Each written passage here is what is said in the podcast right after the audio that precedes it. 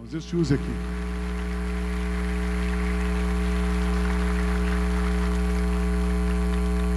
Bom dia, meus irmãos. A paz de Jesus, amém? Olha, quando o Sidney fala seja bem recebido, toda vez que a gente vem aqui, ah, eu estou até pensando em passar esse restinho do ano aqui com vocês, Sidney. Porque tem coisa no farol até o final do ano. Estou pensando em me mudar com minha família para cá e com os meus filhos.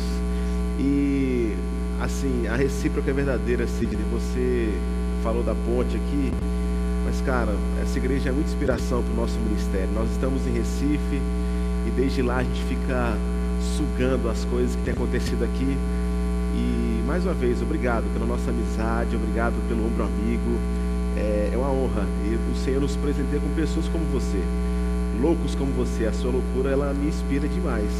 Da última vez que eu estava aqui, ele mostrou um projeto chamado Farol. Eu falei, isso vai demorar uns cinco anos. E agora, voltando, menos de um ano depois, o farol está aí. Quem está feliz com o farol? Você pode aplaudir Jesus por isso, irmãos.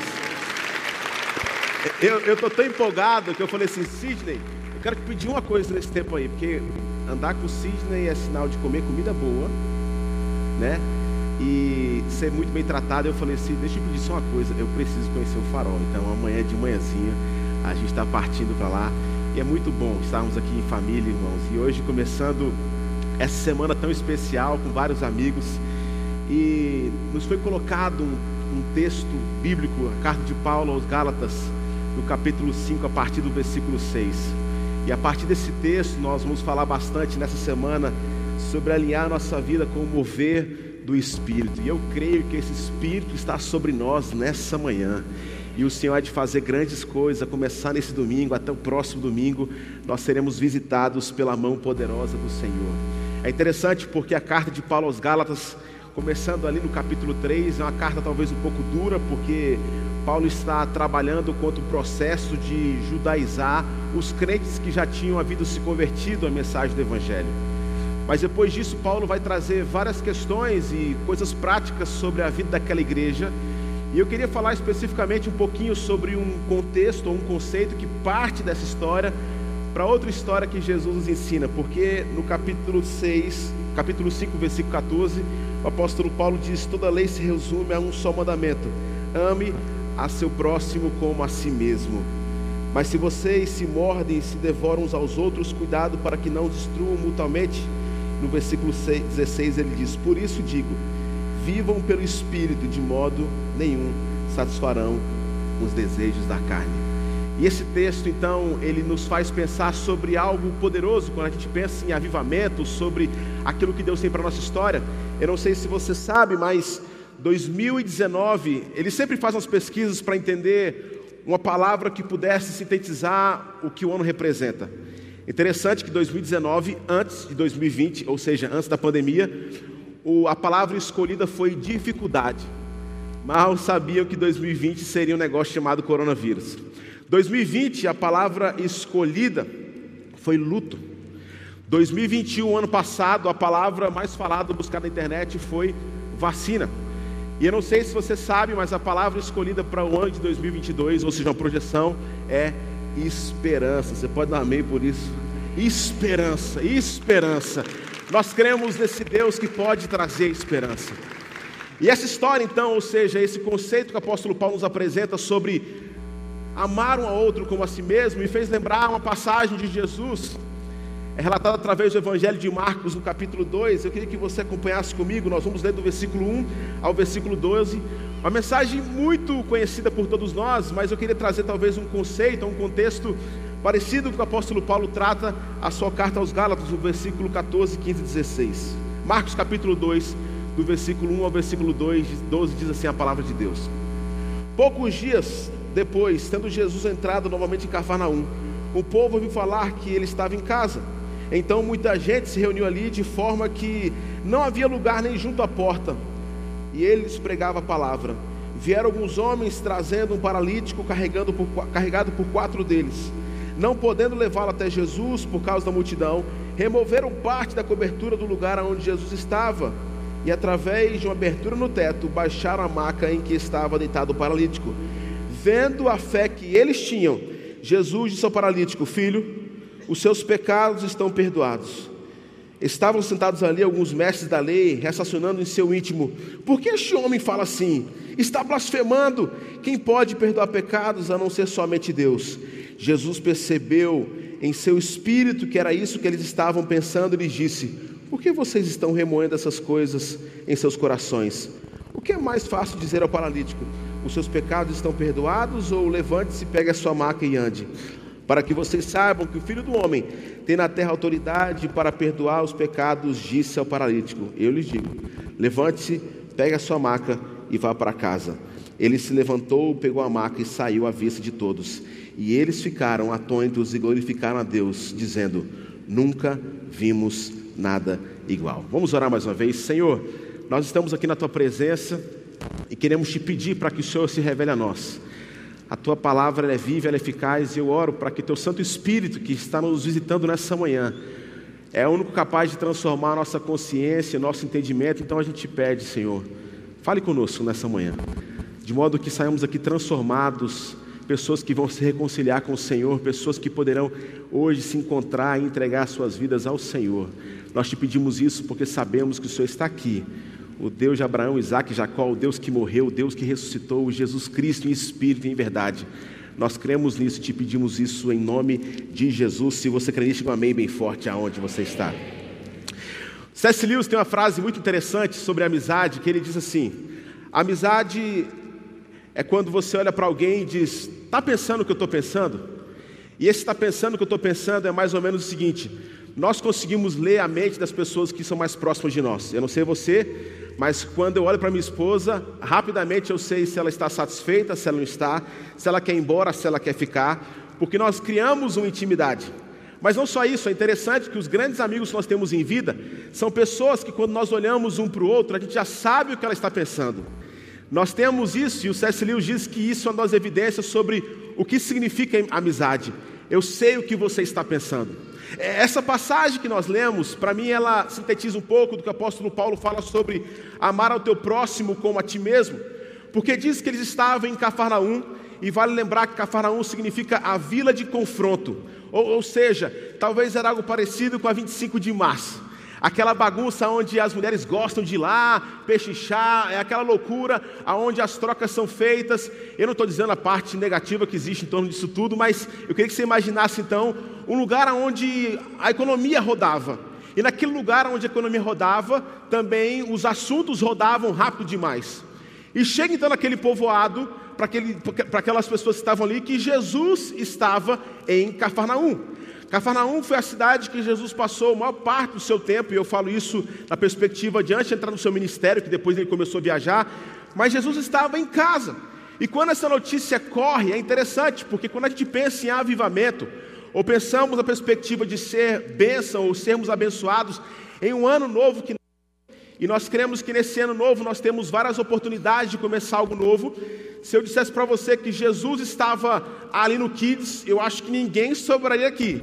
Todo mundo ia sair correndo se eu falasse, Jesus está ali atendendo todo mundo que chega. Eu seria o primeiro a pular daqui, porque eu preciso resolver algumas pendências e algumas crises com Jesus. Eu tenho feito umas orações que não estão sendo respondidas. Jesus, o que está acontecendo? Mas é interessante porque o apóstolo Paulo, quando apresenta essa visão sobre o amor ao próximo como a si mesmo, ele está apresentando para a igreja da Galácia um conceito que o próprio Jesus nos ensina. E ele nos ensina de maneira muito profética extraordinária, através de quatro homens que nós não conhecemos os seus nomes. Porque diz que eles estavam ali então, e a notícia, o que você imaginasse comigo, naquela vila do confronto, aonde o povo está ali fazendo as trocas, o pessoal diz: Jesus está em casa. E nessa hora me faz lembrar então C.S. Lewis, porque se Jesus está em algum lugar, vamos correr. Mas eu imagino que eles têm algo em comum. E esse algo em comum é o reino de Deus. Esse algo em comum é alguém que já entendeu a mensagem e consegue até mesmo negar suas vontades para que outros possam se encontrar com Jesus. Eu explico. Eu fico imaginando então como aqueles homens, que Jesus de Nazaré, o Jesus de Nazaré, qual Jesus? O que caminhou sobre as águas, o que transformou a água em vinho, o Jesus que fez a multiplicação dos pães e dos peixes, e aqueles quatro amigos se olham e talvez o que aconteceu ali foi, olhando um para o outro, eles pensaram: está pensando o que eu estou pensando? Nós conhecemos alguém comum que precisa desse encontro mais do que nós. Nós precisamos viabilizar esse encontro. E diz então que esses quatro homens eles vão até Jesus. E quando eles pegam aquele homem naquela maca, diz no versículo 4 que ao chegar ali, eles não tinham como entrar, porque a casa estava lotada. E é lógico que é comum nós entendermos isso, porque imagina se Jesus está na casa, meu amigo, 5 horas da manhã, a senhorazinha já chegou lá, sentou na primeira fila, é aqui que Jesus vai falar hoje, e 5 e meia, e 6 horas. Quando deu 9 horas da manhã, não tinha como entrar naquela casa. E aqueles homens então chegam empolgados ali para fazer aquele encontro acontecer, e eles dizem: Dona Maria, deixa eu passar, porque o nosso amigo aqui você conhece, ele é da nossa comunidade, ele é um paralítico, ele precisa se encontrar com Jesus. Mas disse que eles foram impedidos, impedidos por quem? Por uma grande multidão que se reunia naquele lugar. Isso me faz pensar, irmãos, sobre uma pergunta que nós precisamos fazer: que público era esse? É o público, era a igreja da época, onde as pessoas estavam próximas querendo o seu milagre acontecer, o seu avivamento, mas elas não entendiam um princípio, um conceito. E quando eu digo, e eu não sei se você crê nisso, eu creio nisso, 2022 será o melhor ano da minha vida. Eu não sei se você crê nisso, mas não na perspectiva positivista, ah, vai dar tudo certo, não é isso. Porque o melhor ano da nossa vida é o que nós estamos falando, é se nós alinharmos a nossa história sobre o sopro do Espírito, é entender que nós precisamos ser levados a alguns lugares que nós não estamos acostumados. E aqueles homens então pedem passagem, e a igreja da época diz: Meu amigo, você chegou muito atrasado, porque hoje o meu milagre vai chegar, o seu espera para outro momento, porque a casa está lotada. E quando eles então são impedidos, nós passamos rapidamente por algumas histórias, mas aqui, irmãos, é algo interessante, porque não é só nessa passagem.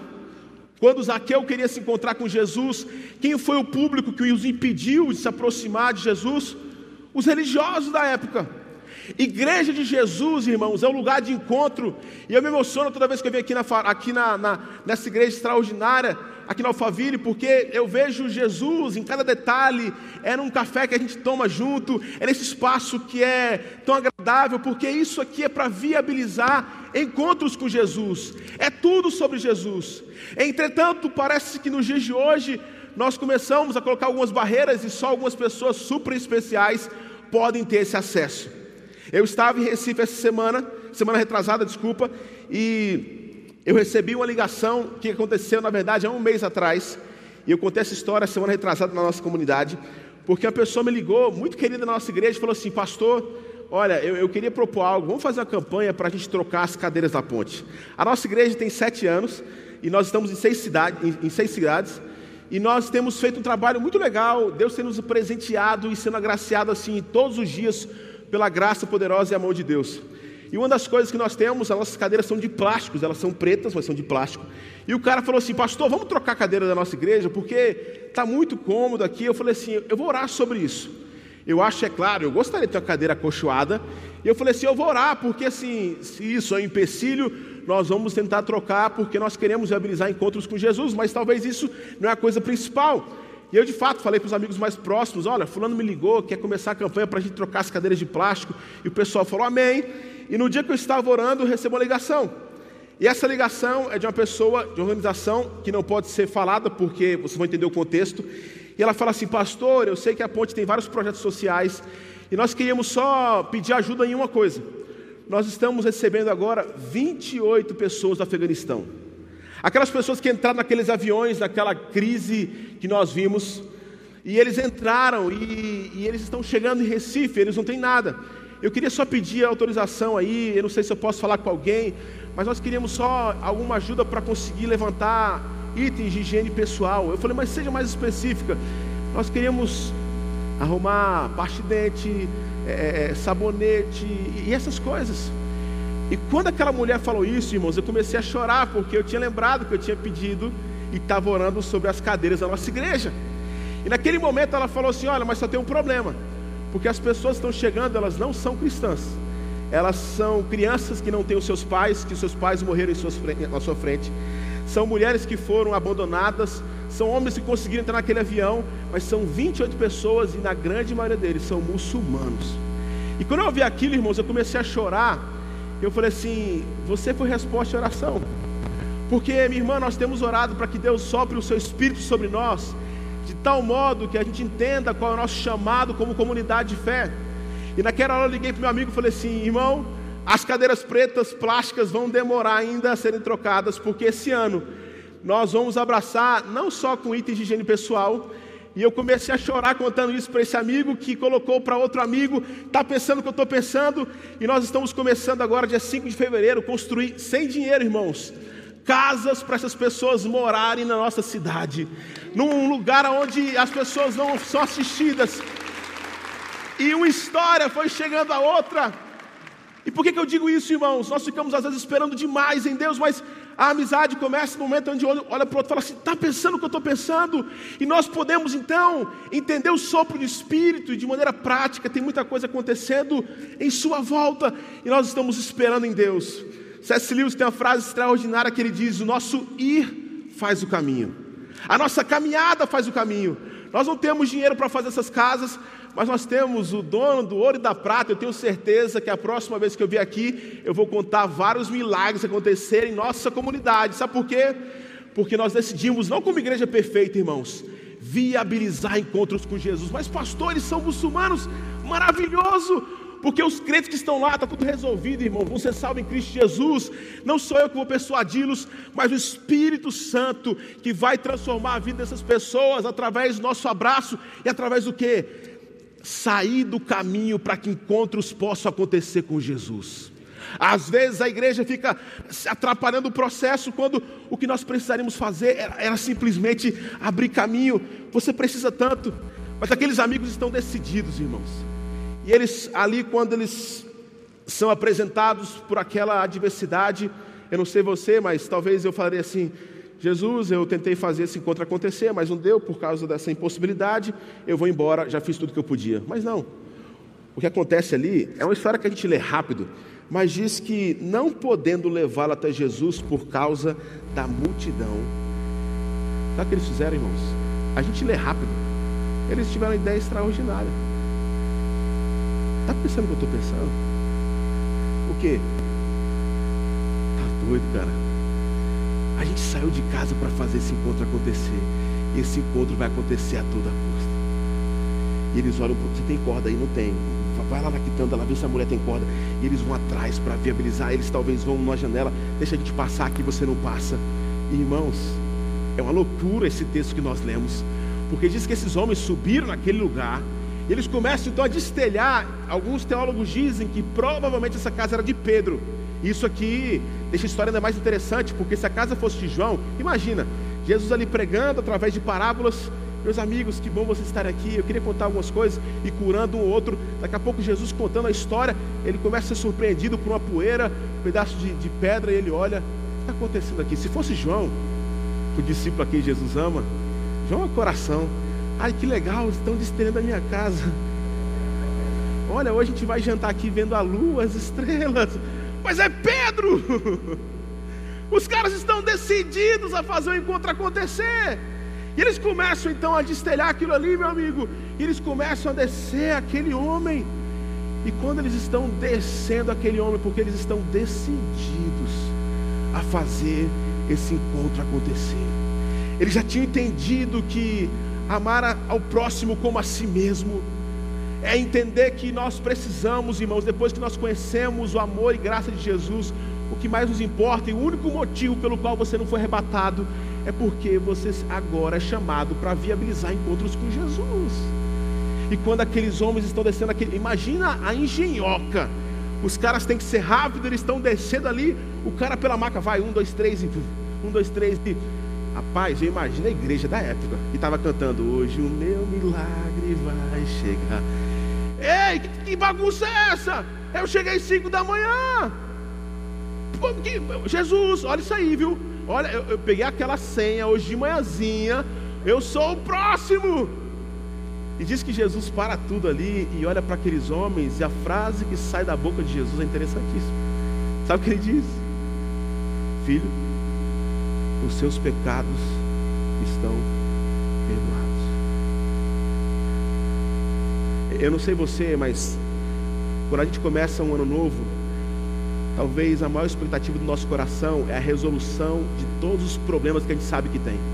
E você ainda acha que Se a resolução for positiva, você será uma pessoa feliz. Deixa eu te falar uma coisa. E não é para te deixar para baixo. Você é criado à imagem e semelhança de Deus, logo você tem sede por eternidade. Eu estou falando que você não pode ter plano, que você não pode ter vontade, mas se você achar que você vai ser feliz e completo, realizando algumas coisas que o mundo pode oferecer, depois que você alcança, você percebe que o mesmo vazio que preencheu você continua, porque você é feito à imagem e semelhança de Deus e você tem sede por eternidade. Jesus, então, irmãos, não é alguém que trata sobre uma, uma esfera, digamos assim, superficial. Não estou dizendo que ser paralítico é uma coisa fácil, mas se eu fosse paralítico e ouvindo Jesus, os seus pecados estão perdoados. Amém, Jesus, mas é porque o meu problema mesmo é outro. Talvez não seria assim conosco. Filho, os seus pecados são perdoados. Mas Jesus, o meu problema é meu casamento. Jesus, eu preciso que você resolva as minhas finanças. Jesus, eu não consigo ainda mexer meu braço. Minha perna aqui está sem se movimentar.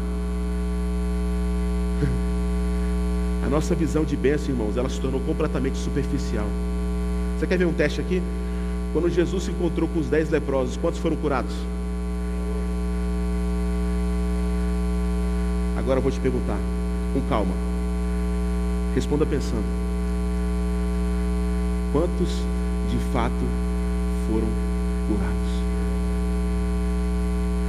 Porque Jesus não trata só sobre a nossa saúde, sobre a nossa família, ele trata sobre algo que os religiosos não conseguiam tratar, ele trata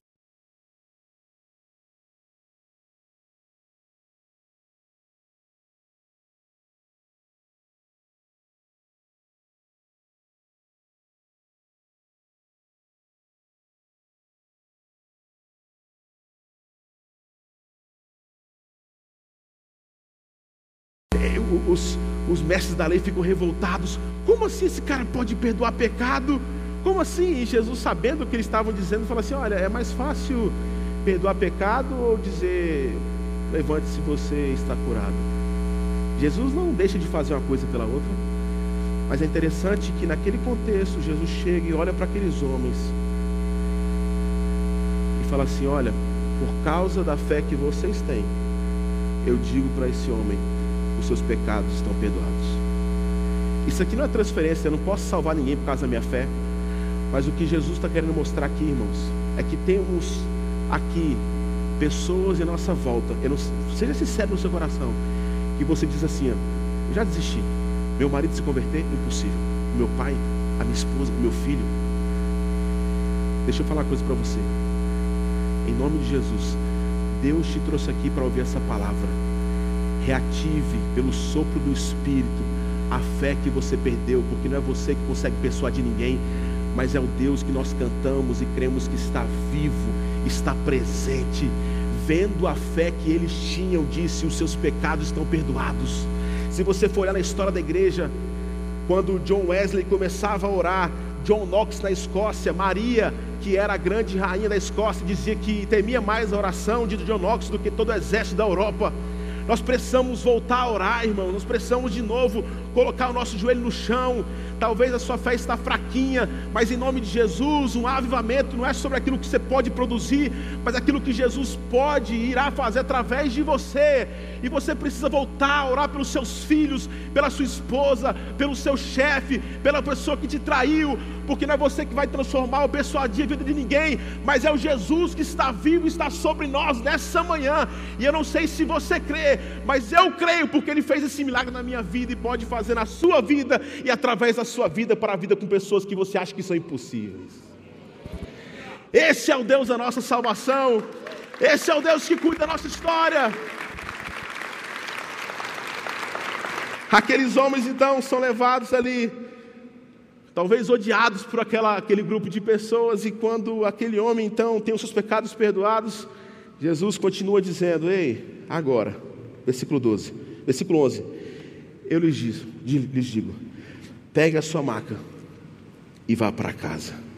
Ele se levantou, pegou a maca e saiu da, da vista de todos. E eles ficaram atônitos e glorificando a Deus, dizendo: Nunca vimos nada igual. Nunca vimos nada igual. Ter a nossa vida alinhada com o mover do Espírito, irmãos, é entender que não é pela nossa força. Paulo, quando escreve essa carta aos Gálatas, ele está dizendo assim: ei, não é por força, não é por poder, mas é pelo meu espírito, é pelo Espírito do Senhor que a sua história pode ser transformada. O que me chama a atenção nessa história toda, além, é claro, do milagre de Jesus, são esses quatro amigos, que nós não conhecemos os seus nomes, mas são amigos que entenderam que está alinhado com o sopro de Deus, é de fato o seu representante Jesus na terra. Eu convido a você a pensar comigo que talvez nesse ano o seu ano vai ser o mais especial da sua história, se você entender que você também é um carregador de maca. Mas carregar maca não é coisa fácil. Carregar maca é uma coisa pesada. Você já foi obedecer a sua mãe quando ela fala assim: olha, vai lá e faz compra, e você pega um saco de compra e você fala, não é pesado. Depois de dois minutos, aquele saco de compra parece que ele tem 200 quilos, porque é difícil. Você gasta tempo, suor, vigor. Aqueles homens estavam decididos fazer o encontro acontecer, mas a atitude deles, irmãos, é uma outra atitude que o apóstolo Paulo, o mesmo Paulo que escreve a carta aos Gálatas, quando ele escreve a carta aos Romanos. Porque no capítulo 8, Paulo ele traz um conceito que nós às vezes ouvimos e distorcemos isso de maneira que nosso nome seja glorificado, nós somos cabeça e não cauda, que nós somos vitoriosos. Porque Paulo fala na sua carta, no capítulo 8, versículo 36, 37, 38, ele fala assim: Ei, nós somos mais do que vencedores em Cristo Jesus. Posso ouvir um amém? amém? Mas ser mais do que vencedor em Cristo Jesus não é um conceito que esse mundo tem sobre uma visão triunfalista que nós vamos passar por dificuldade, não é isso. Porque nós nos esquecemos de algo, irmãos. E eu fui, me deparei com esse texto de maneira muito clara. Eu estava pregando na conferência nos Estados Unidos e eu fiquei na casa de uma pessoa que recebeu um casal do Brasil e essa pessoa não, nunca tinha ido lá, falou assim: Gui, você pode ir com eles tal. E a gente estava tava dirigindo o carro, esse casal que eu acabei de conhecer estava comigo, e nós estávamos andando. Aquele cara falou assim: Para o carro. Eu falei: O que, que foi? Para o carro, pastor. Eu levei um susto, parei falou assim: Dá a volta, eu preciso ir naquele supermercado. Eu falei: Mas cara, o que aconteceu? Calma. Eu dei uma volta, a gente parou ali naquele estacionamento. Aquele cara desceu do carro e a gente estava próximo de uma Ferrari. Eu não vou falar que igreja essa pessoa era, mas ele se aproximou da Ferrari eu falei, mas por que a gente parou aqui? Porque eu preciso fazer oração. E ele tocou na Ferrari e fez: Senhor, eu estou mais do que vencedor. E eu tomo posse, Senhor. Eu achando aquilo ali tudo estranho, também dei um toque na Ferrari e saí. E esse conceito ficou martelando na minha cabeça. Porque viver sobre o sopro do Espírito e aonde Deus quer nos enviar, irmãos, é entender de fato que o apóstolo Paulo fala sobre ser mais do que vencedor. O que o apóstolo Paulo está dizendo, que já somos mais do que vencedores, não por aquilo que a gente pode obter nessa terra, mas por aquilo que já foi obtido por nós naquela cruz do Calvário. É como se Jesus estivesse dizendo assim: filho, pode, pode dizer que você é mais do que vencedor, porque está resolvido. Só que o termo mais do que vencedor, eu só aprendi agora depois que eu me tornei pai. Eu tenho um filho de seis anos, o Luca, e a Esté de três anos. Amanhã, quando eu chegar em Recife, eles vão escutar a maçaneta da porta abrindo. Adivinha o que eles vão fazer? Se esconder do papai. A gente está no auge agora da, das brincadeiras. Eles, eles querem me abraçar, mas eles querem se esconder. E aí, meu filho de seis anos, ele tem cada esconderijo, caso eu tenha dificuldade de achá-lo. Mas a minha filhinha de três anos, irmãos, pense na menina ruizinha de se esconder. E quando eu entro em casa, ela corre para lá, corre para cá. E daqui a pouco ela não sabe o que fazer. O que ela faz? Ela para no meio da sala. E eu, como pai, nossa, cadê a Esther? E ela faz, cadê minha filha? E ela abre o olho e me abraça. Daqui a pouco meu filho chega, vamos postar corrida, filho e eu começo a ganhar porque eu sou competitivo. Mas quando vai chegando lá perto do muro que a gente disse que é o lugar onde parar, eu vou desacelerando. Ele toca e diz: Ganhei, pai. essa brincadeira antes de começar já tinha um vencedor. Era eu mesmo. Mas eu aprendi depois que me tornei pai, irmãos. Eu aprendo a perder com facilidade, porque eu já sou mais do que vencedor. Para que eles possam contemplar uma vitória. Aqueles carregadores de maca já eram mais do que vencedores. Eles não foram em busca do seu milagre, mas eles foram tornar outra pessoa vencedora. No reino de Deus, irmãos, a gente aprende, inclusive, a perder.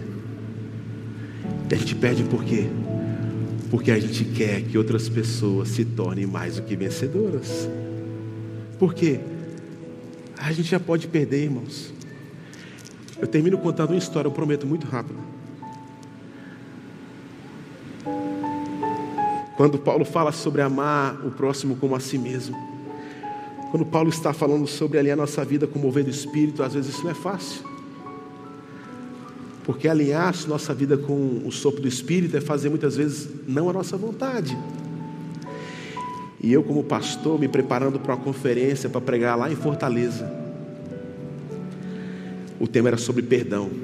E eu preparando a mensagem, a minha esposa chega para mim e fala assim: Olha, Vai pregar sobre o quê? Perdão. Você precisa perdoar alguém? Ela falou isso, eu me levantei. O que está acontecendo? Eu saí de casa. Peguei o elevador, saí, eu falei assim, comecei a chorar. Isso por quê, irmãos? Ninguém sabia, nem minha esposa, nem meus pais, ninguém. Dos meus nove aos onze anos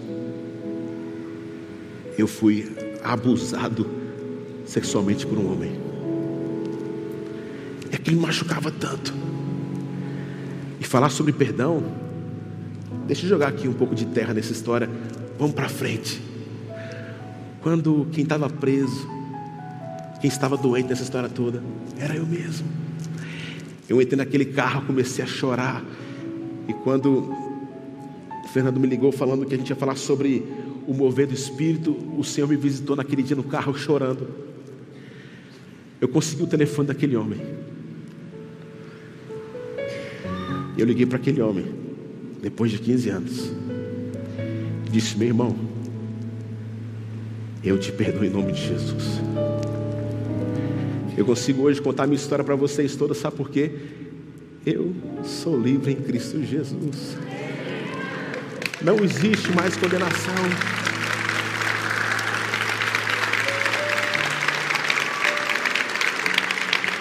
Só que tem um problema nessa história.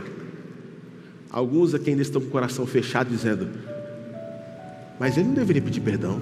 Ele não deveria falar que perdoa. A culpa não foi dele. É isso. Ser mais do que vencedor em Cristo Jesus, irmãos. Já está tudo resolvido. E há dois anos atrás, eu fui pregar na igreja em Recife. Na última fileira, estava aquele homem.